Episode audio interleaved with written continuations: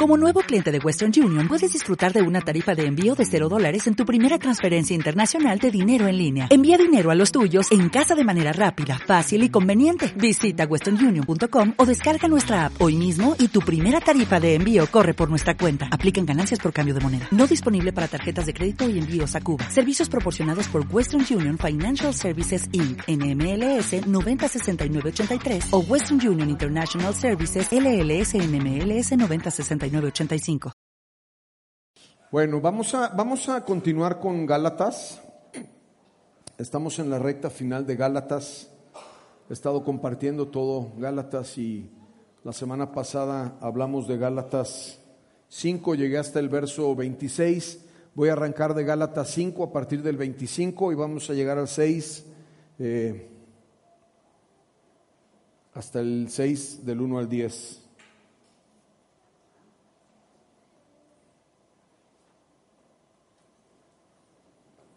Y voy a leer la escritura como siempre, luego les digo el título, luego les platico qué difícil es la vida de pastor por el bullying que le hacen a uno, ahorita les cuento todo eso. ¿Ya están conmigo? Gálatas 5:25. Bueno, espérenme un segundo, una pausa. La semana pasada compartí acerca de Gálatas y hablé del fruto del Espíritu y hablé de una lista de cosas que tú y yo se supone que no debemos de hacer. Y al final de ese mensaje yo estaba tratando de explicar cómo el fruto del Espíritu nos ayuda para poder vencer muchas de las cosas que estamos luchando y batallando en nuestra vida. Círculos viciosos, pecados recurrentes, cosas que no agradan a Dios y que Él quiere y desea que nos hagamos de ellas. Entonces, ese mensaje ya está en nuestro canal, lo puedes ver. Pienso que la predicación de la semana pasada y un poco de lo que voy a compartir hoy son cosas muy prácticas que te pueden ayudar a cambiar tu vida, que pueden ayudarte a mejorar, a ser diferente. Hablamos un poquito de que el Espíritu Santo es el que viene a ayudarnos y Él quiere transformarnos. Y la palabra de Dios es un libro que lo que pretende o la función o la esencia de lo que es, es que es un libro para que tu vida y mi vida sean transformadas. No es un libro de enseñanza, sí lo es. No es un libro de una historia de amor, sí lo es. Sí lo es también y también es para aprender. Pero la finalidad principal o el propósito principal por el cual Dios nos dejó su palabra escrita es para que tu vida y mi vida sean transformadas. De eso se trata, de que seamos transformados. Entonces, voy a leer y luego vamos a compartir. ¿Está bien? ¿Cuántos quieren a mi suegra? Suegra. Quiero una cena rica hoy en la noche. ¿Está bien? Ok. ok, verso 25 dice, ya que vivimos por el Espíritu, Sigamos la guía del Espíritu en cada aspecto de nuestra vida. No nos hagamos vanidosos, ni nos provoquemos unos a otros, ni tengamos envidia de otros. Ahí empieza el capítulo 6. Amados hermanos, si otro creyente está dominado por algún pecado, ustedes que son espirituales deberían de ayudarlo a volver al camino recto con ternura y humildad. Y tengan mucho cuidado de no caer ustedes en la misma tentación. Ayúdense a llevar los unos las cargas de los otros y obedezcan de esta manera la ley de Cristo. Si te crees demasiado importante para ayudar a, alguien, solo te engañas a ti mismo, no eres tan importante. Y ahí Michelle diría, tómala. Presta mucha atención a tu propio trabajo, porque entonces obtendrás la, la satisfacción de haber hecho bien tu labor y no tendrás que compararte con nadie, pues cada uno es responsable de su propia conducta. Los que reciben enseñanza de la palabra de Dios deberían de proveer a las necesidades de sus maestros, compartiendo todas las cosas buenas con ellos. No se dejen engañar. Nadie puede burlarse de la justicia de Dios. Siempre se cosecha lo que se siembra. Los que viven solo para para satisfacer los deseos de su propia naturaleza pecaminosa, cosecharán de esa naturaleza destrucción y muerte. Pero los que viven para agradar al Espíritu, del Espíritu cosecharán vida eterna. Así que no nos cansaremos de hacer el bien y a su debido tiempo cosecharemos numerosas bendiciones si no nos damos por vencidos. Por lo tanto, siempre que tengamos la oportunidad, hagamos el bien a todos, en especial a los de la familia de la fe. Vamos a orar. ¿Está bien? Padre, gracias Señor por tu palabra. Gracias por la oportunidad de poderla exponer y compartirla. Te pido que tu Espíritu Santo me ayude y me guíe para poderlo hacer de la manera adecuada y que lo que has puesto en mi corazón lo pueda comunicar, comunicar con claridad. Te pido que tu Espíritu Santo hable a cada uno mientras yo comparto y que me dé sabiduría y dirección en el nombre de Jesús. Amén. Eh, en los primeros capítulos, capítulo 1 y capítulo 2, Pablo está explicando lo que es el Evangelio. En el capítulo 3 y en el capítulo 4 Pablo está defendiendo el Evangelio. Se está peleando por ahí con algunos apóstoles y con algunos líderes religiosos y él está defendiendo lo que realmente es y lo que significa. Y en el capítulo 5 y en el capítulo 6 lo que él pretende hacer es la aplicación del Evangelio. Ok, este es el Evangelio, ¿para qué me sirve? Y entonces es lo que hemos estado viendo. Eh, yo titulé el mensaje del día de hoy Sembrando para la Eternidad. Y en Reina Valera dice, siempre cosechamos lo que sembramos o algo así. Cosechamos lo que sembramos. Entonces yo le escribí a, José Manuel, que es mi, mi, director creativo de los títulos, es el pastor director creativo de los títulos del mensaje del domingo. ¿Se lo aprendieron? Y entonces le mandé un mensaje, pero como mi teléfono tiene vida propia, yo escribo una cosa y él dice otra. Es como mi suegra, yo le doy un mensaje y ella comunica otra cosa, igual.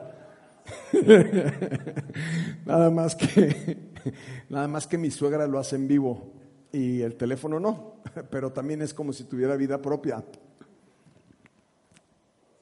Entonces yo le mandé un mensaje, le dije, cosechamos lo que sembramos, pero mi teléfono puso otra cosa y este era el otro título que me hizo el favor de diseñar. Siempre se cocochea, se cococha lo que se siembra. Entonces, acuérdate de cococha, no se te vaya a olvidar porque es muy importante. ¿Ok? Y siempre se cococha lo que se siembra. y, y, le dije, deberíamos de dejarle ese título porque no se le olvidaría a nadie. Pero sabemos que en las redes sociales no somos tan amados y entonces Queremos evitar a uno que otro hitter. Entonces vamos a regresar al otro. Mira, le están sacando fotos. Siempre vamos a cocochar lo que sembremos, ¿ok? Dicho eso, vamos a comenzar con Sembrando para la Eternidad. El verso 25 es un verso muy interesante porque dice, ya que vivimos por el Espíritu, ya que vivimos por el Espíritu, sigamos la guía del Espíritu en cada aspecto de nuestra vida.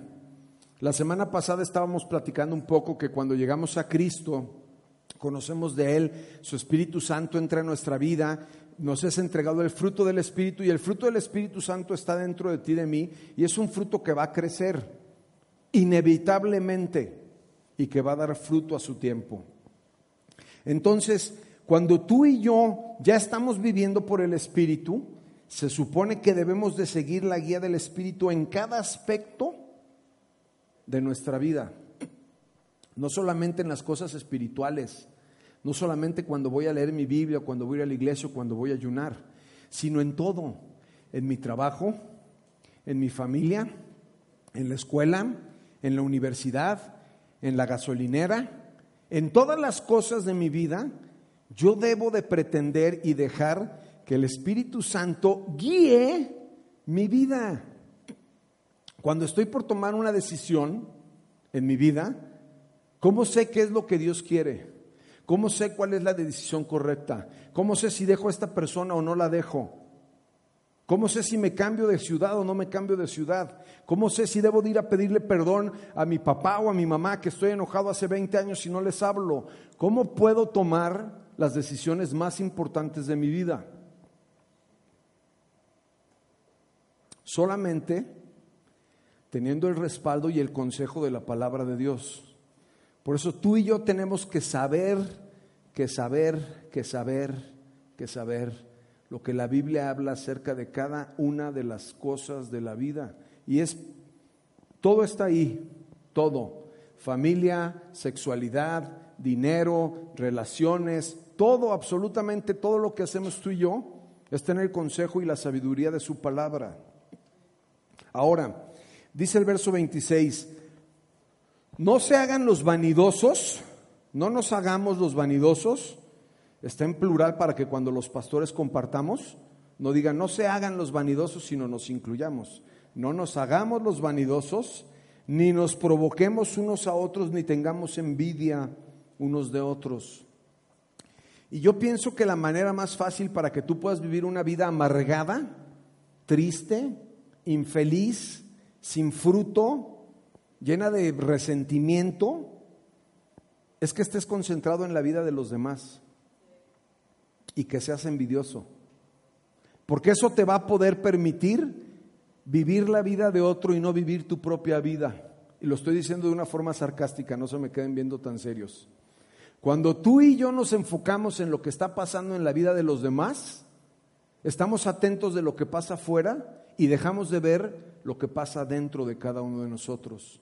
Y tú y yo estamos llamados a concentrarnos en nuestro interior y vivir sin vanidad y sin envidia. ¿Quieres ser infeliz?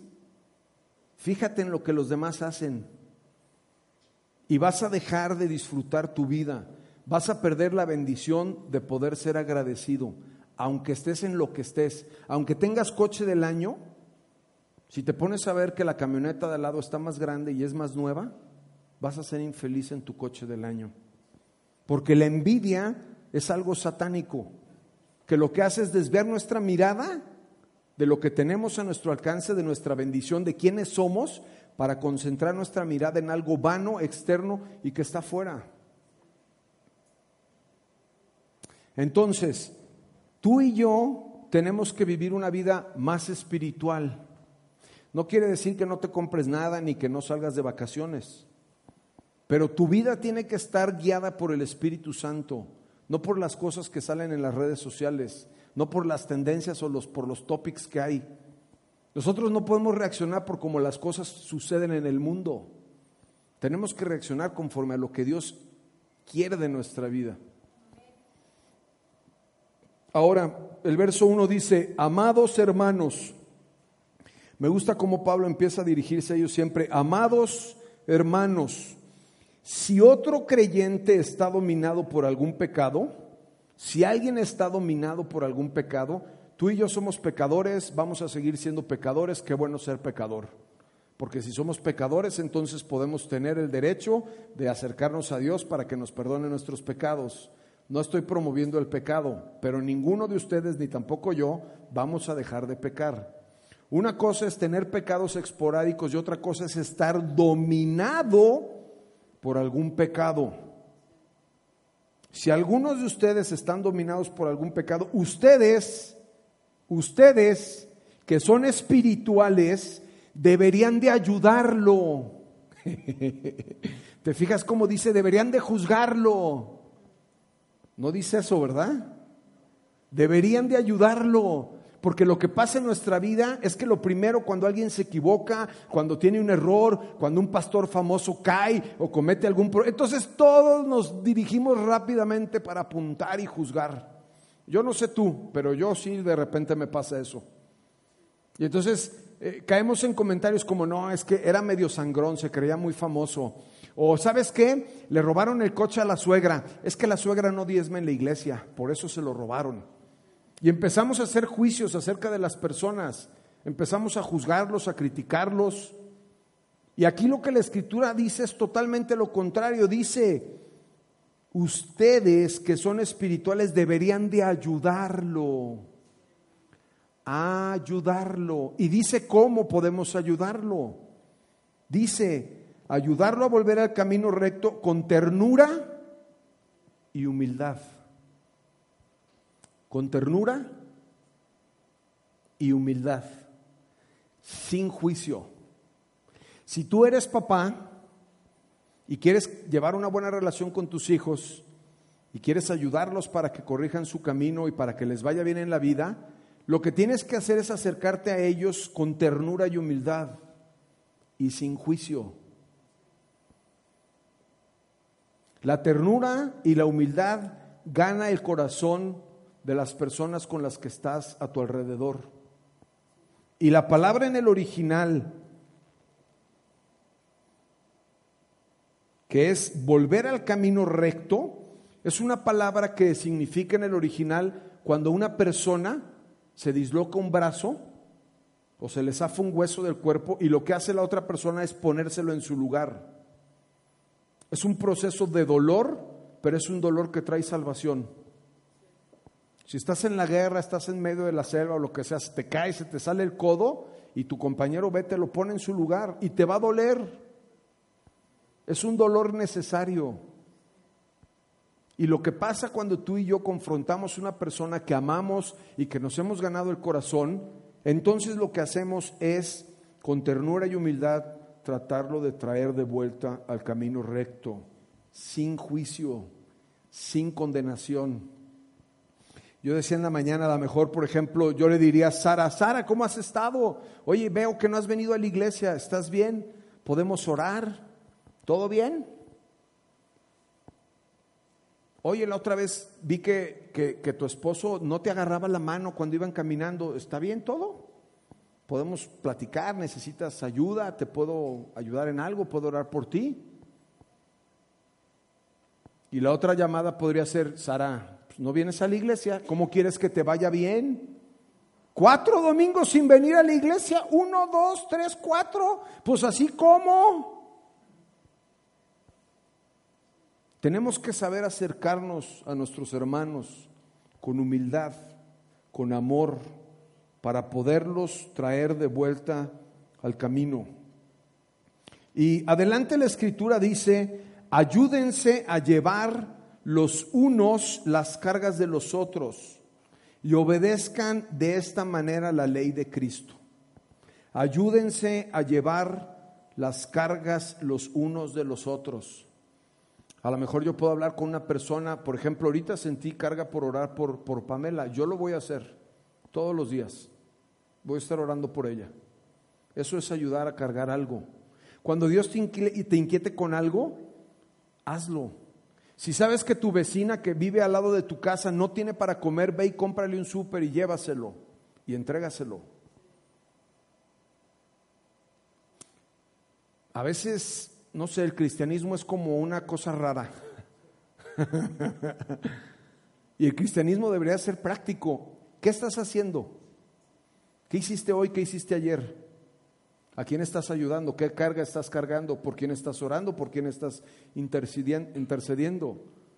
¿A quién estás bendiciendo con tus palabras, con tus actos, con tu dinero, con tus abrazos, con tu amor?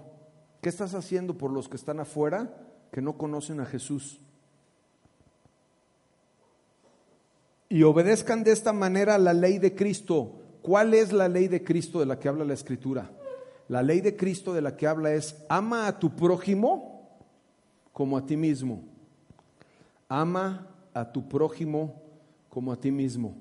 Si, si te sientes desilusionado, si estás en un momento de angustia en tu vida, si estás en una situación complicada, si se te fue el sueño por algo que te está pasando, ¿te gustaría que alguien te ayudara, que estuviera a tu lado? De la misma manera, tú y yo tenemos que estar con esas personas cuando están en esos procesos. Trata a los demás como quisieras que te trataran. Dales a los demás como quisieras recibir. Un mandato de Dios. Obedezcan de esta manera la ley de Cristo. Si te crees demasiado importante para ayudar a alguno, solo te engañas a ti mismo.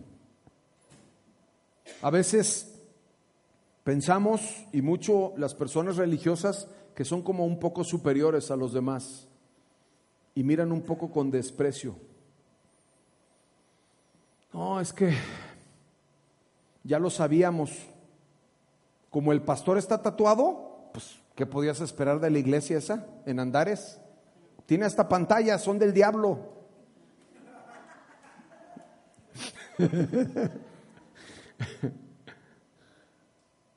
Fíjate lo que dice la escritura.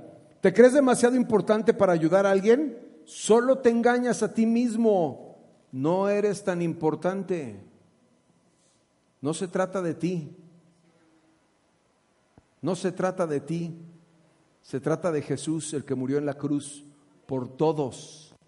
Me encantaba cómo lo decía Pamela, también por los que están en esclavitud, también por los que no lo conocen, también por los musulmanes, por los católicos, por los judíos y por todos los que caminamos en este planeta Tierra.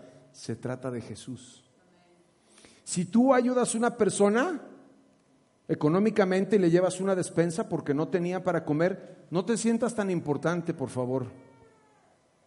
Dale gracias a Dios de que puso un poco de carga en tu corazón. Si bendices a tu hermano y te paras a la mitad de la calle porque alguien se le descompuso el carro, no te sientas tan importante. Otro cristiano lo haría por ti también. Cuando bendigas a una persona, cuando ayudes a una persona, cuando ores por una persona y se sane de cáncer, no te sientas tan importante, por favor, porque a Dios no le gusta compartir su gloria. Recuerda que se trata de Él. Se trata de Él y lo hacemos para Él. Presta mucha atención a tu propio trabajo, verso 4. Presta mucha atención, no solamente que estés atento, presta mucha atención a tu propio trabajo. Deja de vivir la vida de la comadre Lupe. Déjala en paz. Nos la pasamos viviendo la vida de los demás y juzgando y viendo qué hacen, a dónde van, a dónde regresaron. Ya le cambió la camioneta, ya fueron a tal lado, ya hicieron esto, ya hicieron lo otro. Mira qué lugar fueron, mira qué restaurante, mira qué esto, qué el otro, que aquello. Y vivimos la vida de los demás. Cuando Jesucristo tiene una relación íntima y personal y diferente con cada uno de nosotros. Presta mucho atención a tu propio trabajo, a tu propia relación. Deja a los demás en paz. Deja de criticar. Si no vas a decir algo bueno de alguien, aprende a cerrar la boca. Lo voy a repetir y me emociona mucho. Si no vas a decir algo bueno de alguien más, aprende a cerrar la boca. Ábrela para hablar bien de los demás. Ciérrala si crees que vas a decir algo que se está saliendo así, se te está saliendo la pus del corazón.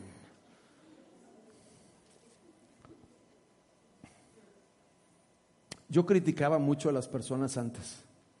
El Espíritu Santo me ha ayudado a darme cuenta porque cuando empieza una conversación, empiezan a hablar mal de alguien, yo me doy cuenta y ya no me engancho. Y, y la última vez estuve a punto de decirle a la persona, ¿no será mejor que por favor no hablemos de eso?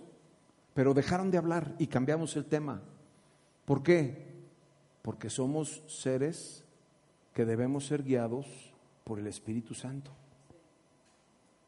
¿Y sabes qué?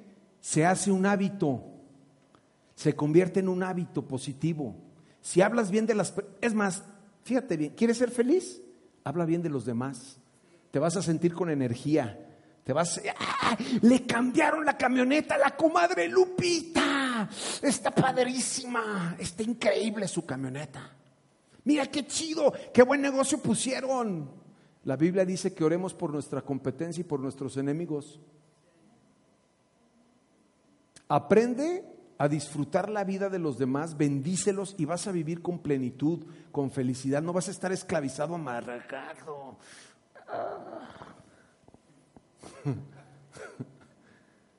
Deja de ser un amargado y sonríele a los que pasen a tu alrededor. Pon atención a tu propio trabajo porque entonces obtendrás la satisfacción de haber hecho bien tu labor. No tendrás que compararte con nadie. La Biblia dice en los capítulos anteriores que tú y yo somos herederos de Dios, hijos de Dios. El problema que tenemos es que no sabemos quiénes somos. Y entonces estamos tratando de ser alguien más. Y nos comparamos y nos da envidia y nos compramos cosas que pensamos que van a añadir valor a nuestra vida. Y queremos hablar de una forma y hablar de otra y vestirnos de una manera y cortarnos el pelo y todas esas cosas. Y no está mal que te cortes el pelo, por favor, no me lo malinterpretes. Si te quieres dejar la barba para verte espiritual, está bien. Eso es una, una buena onda. Pero si te quieres dejar la barba porque está cool, también está bien, no te creas. A lo que voy con este asunto es que tenemos que tener vidas genuinas y disfrutar quiénes somos en Cristo Jesús. Si dejas de compararte con los demás, vas a poder vivir con felicidad. Dice el verso 5, pues cada uno es responsable de su propia conducta. Cada uno es responsable de su propia conducta. Deja de estar queriendo cambiar a tu esposa. Deja en paz a tu marido. Tú no puedes cambiar su vida, solamente puedes cambiar la tuya. Cambia tu vida para que cambie la vida de los que están a tu alrededor. Diez años queriendo cambiar a esta mujer, sigue igualita. Por más que oro y ayuno, no cambia. Y si fuera un mejor marido y cambiara yo y la amara y le hablara más bonito, ¿no tendría un mejor resultado en su vida? Dice la Biblia, cada uno es responsable de su propia conducta. Vive tu vida, deja que los demás vivan su vida. Si está mal su vida, no los juzgues ni los critiques. Trata de ser un espejo de lo que está bien para que pueda ser atractivo lo que hay dentro de ti, que es el Espíritu Santo.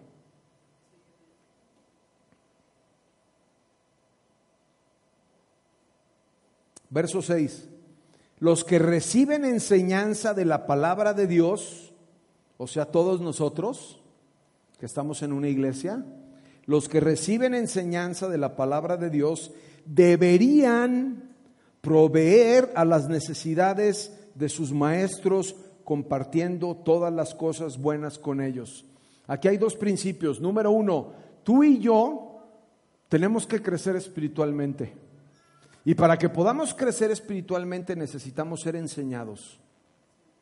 Como iglesia hacemos unas cuantas cosas, deberíamos de hacer más. Tenemos curso de 30 más, curso de mujeres, eh, la red de hombres, los domingos, los jóvenes cada 15 días que se pone bien chido y bien prendido.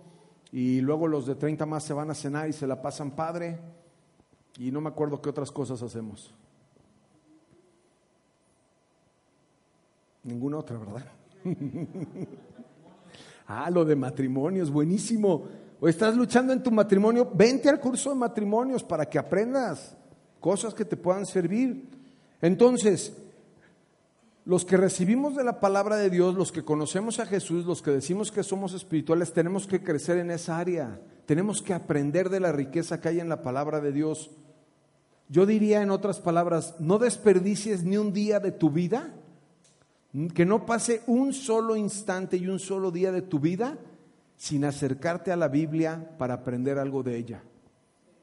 Y también diría, si no estás siendo retado y desafiado en alguna área de tu vida, mm, tenemos que estar siendo retados por la palabra de Dios, tenemos que estar siendo desafiados por Dios, porque esa es la función de la palabra, retarnos, desafiarnos, transformarnos, exhortarnos, animarnos también. Pero tenemos que estar viendo qué es lo que Dios quiere hacer. Y luego dice, deberían de proveer a las necesidades de sus maestros compartiendo todas las cosas buenas. Y habla de dinero, habla de dinero. El modelo bíblico es que las personas que trabajan en la iglesia y que enseñen en la iglesia vivan de la iglesia. Bien. Hoy todos se quedaron muy serios, Sara. No voy a pedir aumento de sueldo ni nada de eso, estén tranquilos. Cuando viene una persona aquí a predicar, nosotros como iglesia somos muy generosos en todo sentido. Cuando viene un predicador de fuera, lo contactamos previamente, vamos por él, lo hospedamos en el hotel en donde él quiere quedarse, le llevamos una canasta de parte de la iglesia, estamos al pendiente de él, le mandamos un correo con las indicaciones, cómo va a estar el clima, el wifi del lugar, quién va a pasar por él y tratamos de darle la ofrenda más generosa que podemos como iglesia. porque eso es correcto, porque eso es lo que la escritura enseña. Y hoy en día somos una iglesia pequeña y solamente tenemos un empleado en la iglesia que vive de, bueno, no vive, tiene un sueldo simbólico. Pero mi deseo es que cuando la iglesia crezca, cualquier persona que desee trabajar en la iglesia, cualquier la iglesia que abramos o lo que Dios quiera que hagamos, pueda vivir de una manera digna, respetable. ¿Por qué yo, que soy empresario, puedo mandar a mis hijos a un colegio privado y si un pastor trabajara aquí no tendría el mismo derecho a hacerlo?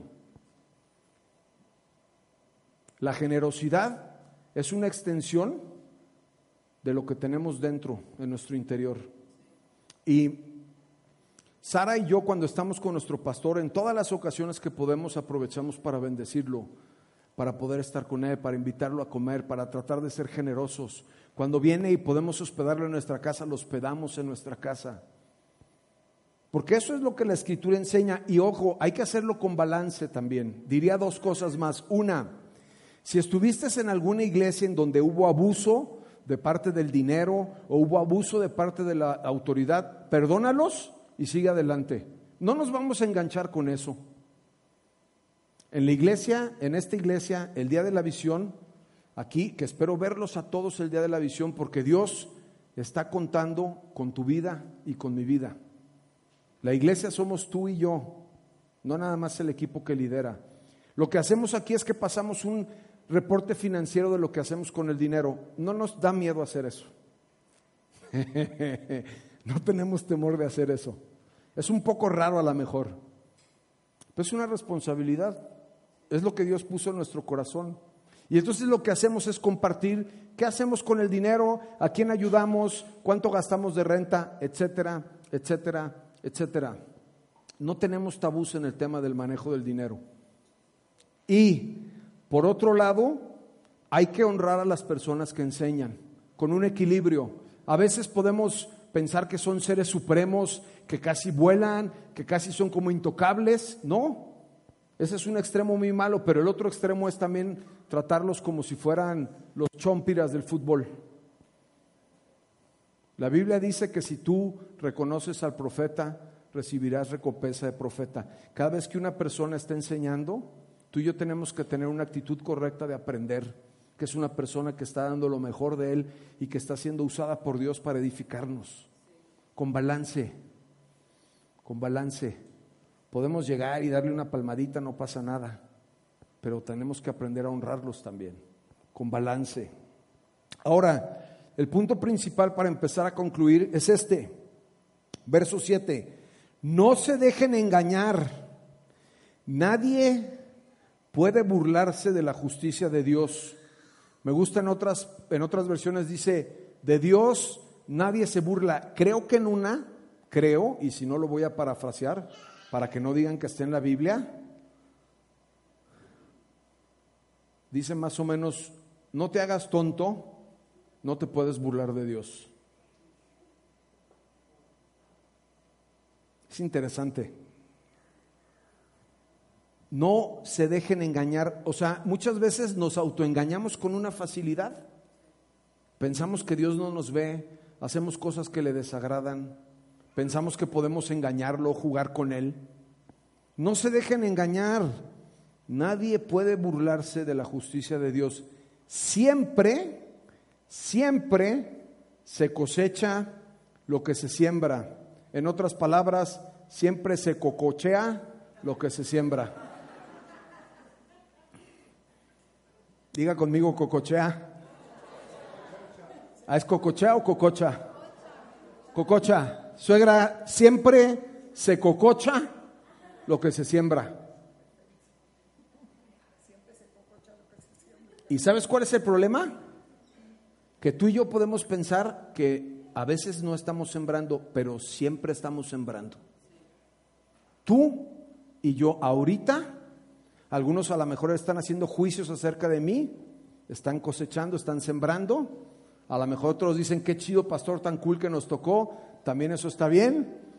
Siempre estamos sembrando de una o de otra manera. Aquí dice la escritura cómo sembramos, pero siempre vamos a cocochar lo que sembremos. Fíjate en esto. Los que viven solo para satisfacer los deseos de su propia naturaleza pecaminosa, cosecharán de esa naturaleza destrucción y muerte.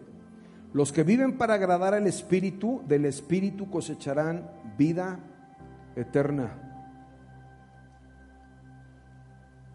Todos los días, en todo momento, tú y yo estamos sembrando. La pregunta es, ¿qué estás sembrando? ¿Qué sembraste antes de salir de tu casa esta mañana? ¿Qué sembraste ayer en la tarde? No sé a qué horas te acostaste ni qué viste en la televisión. ¿Qué sembraste cuando viste eso? ¿Qué estás sembrando en tu vida cotidiana afuera? ¿Qué estás sembrando? ¿Estás sembrando para los deseos de tu carne? Porque terminarán en destrucción y muerte. Destrucción y muerte. Si yo vivo una vida sexual desordenada, voy a darle en el traste a mi matrimonio y voy a acabar sintiéndome vacío, vil, indigno, con depresión, etcétera, etcétera, etcétera. Si yo vivo una vida eh, anclada en la adicción, en los vicios, en el alcohol, en las drogas, voy a terminar en muerte. Y no quiere decir que estés muerto de que te, te, enterramos y ya Dios te bendiga. O sea, vas a vivir en esta vida muerto, sufriendo con dolor, con desánimo, sin rumbo, sin esperanza, sin sentido, sin poder experimentar la presencia de Dios. Que por cierto, en este lugar las últimas semanas ha habido una presencia de Dios durante la adoración. La presencia de Dios transforma vidas, transforma mentes, hace milagros. Podemos casi sentir tangiblemente su presencia. Pero los que viven para agradar el Espíritu, del Espíritu cosecharán vida eterna. Versos 9 y 10, muy buenos. Así que no nos cansemos de hacer el bien, no nos cansemos de hacer el bien. ¿Sabes por qué dice eso Pablo? Porque hacer el bien cuando nadie lo nota o cuando todo el mundo vive de otra manera o todos viven chuecos es muy cansado. Yo les platicaba esta mañana que el lugar en donde vivimos Sara y yo tiene una salida larga del condominio y dice máximo 40 kilómetros. Es que ahí es de 40 ya, pero dice 30, ok. Y entonces, ahí voy a 30 yo, ¿no? Me levanto y digo, Señor, acuérdame que soy pastor, aunque no tengo pescadito en mi carro, todo el mundo me conoce. Que no me vean salir muy rápido, porque entonces, ¿qué van a decir de mí? Y ahí voy, ¿no? Y a veces me gusta hacerle al policía. Entonces vienen los carros, todo el mundo te pasa súper rápido, a 40 y a 50. Y a veces me les meto, me les meto así para que no pasen y me, se quieren salir por el otro lado y me les vuelvo a meter del otro lado. Ya no hago eso porque ya vi que no es muy cristiano. Pero todos los días pasan. Y entonces digo, ¿y para qué sigo haciendo esto si todo el mundo le vale un cacahuate? ¿Qué sentido tiene? El sentido que tiene es lo que Dios dice para mi vida y porque Él me ve. Ese es un ejemplo que podemos aplicar en cualquier área de nuestra vida. No porque todo mundo haga mal, no porque todo el mundo consuma esclavos sexuales, no porque todo el mundo viva de una manera desordenada o desenfadada, no porque todos los chavos vayan al antro y se pongan borrachos hasta guacarear. Quiere decir que tú y yo vamos a hacer lo mismo. Porque estamos llamados a vivir de una manera diferente, de una manera santa, que agrade a Dios. Así que cuando vaya la próxima vez en mi carro y vea que todos pasan por ahí y que nadie respeta, yo debo de decir, no te canses de hacer el bien. No te canses de hacer lo que es correcto. No te canses de hacer lo que le agrada a Cristo Jesús Vive para Él, no vivas para tu Instagram. Que te valga un pepino quien te vea en Instagram. Dios te ve en el cielo todo el tiempo, en todo momento. Que te valga un pepino quien te pone like en tu Instagram.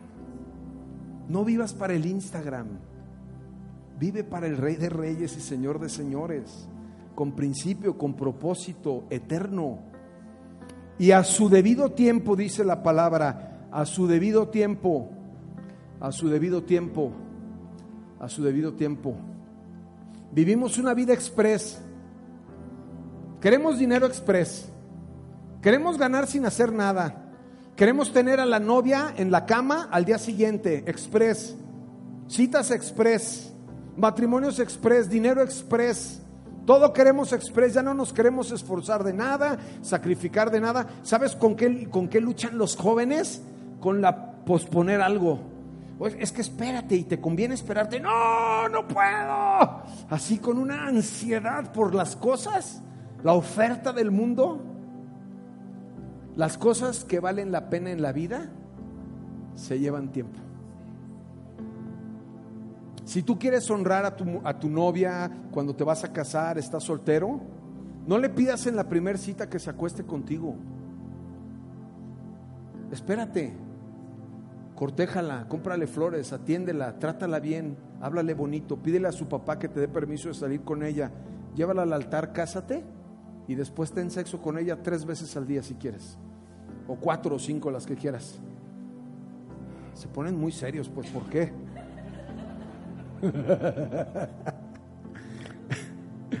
Las cosas que valen la pena se llevan tiempo.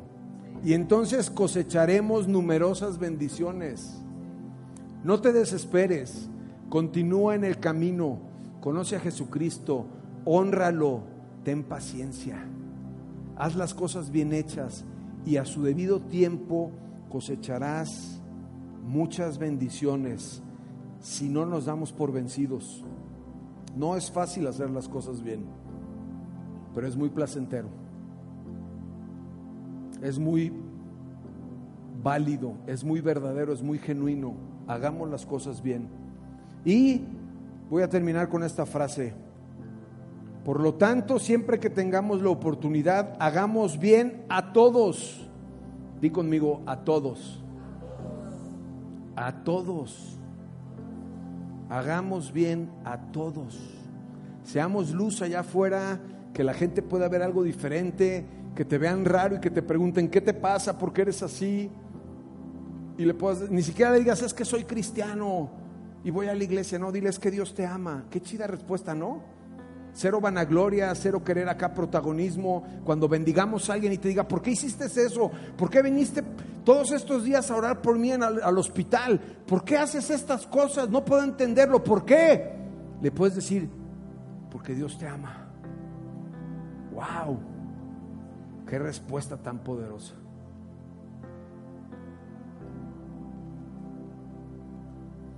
Quisiera, por último, decirles a los que vienen por primera vez, si hay alguien que está aquí por primera vez, queremos darle la bienvenida y tenemos un regalo súper chido para ustedes. Tenemos un regalo como este, si vienes por primera vez. ¿Hay alguien que venga por primera vez? Bienvenida, señora. Bienvenido. Bienvenido. Este, al final les vamos a dar allá un regalo, este regalo con Toño. Me gustaría terminar con una oración antes de despedirnos. Y la semana pasada yo estaba hablando de que el Espíritu Santo viene a nuestra vida para guiarle y me gustaría en este momento invitarlos a que podamos hacer una oración y que podamos pedirle al Espíritu Santo nuevamente que entre a nuestra vida. Para los que están por primera vez, la Biblia dice que si reconocemos a Jesucristo, Juan 1.10 es Juan 14.10. Juan 14.10 dice, a todos los que recibieron a Jesucristo les dio el derecho de ser hijos de Dios y me gustaría invitarlos a poder hacer esta oración a los que están por primera vez y si nunca le has entregado tu vida a Cristo puedes hacerlo en este momento. Le puedes decir, Señor Jesús, te doy gracias por mi vida. Sé que pagaste por mis pecados en la cruz. Hoy te quiero abrir mi corazón. Te pido que entres en mi vida, Espíritu Santo. Pongo mi vida en tus manos. Clamo por tu bendición, tu dirección, tu protección en el nombre de Jesús. Amén. Vamos a terminar con un canto y que Dios los bendiga muchísimo en la semana.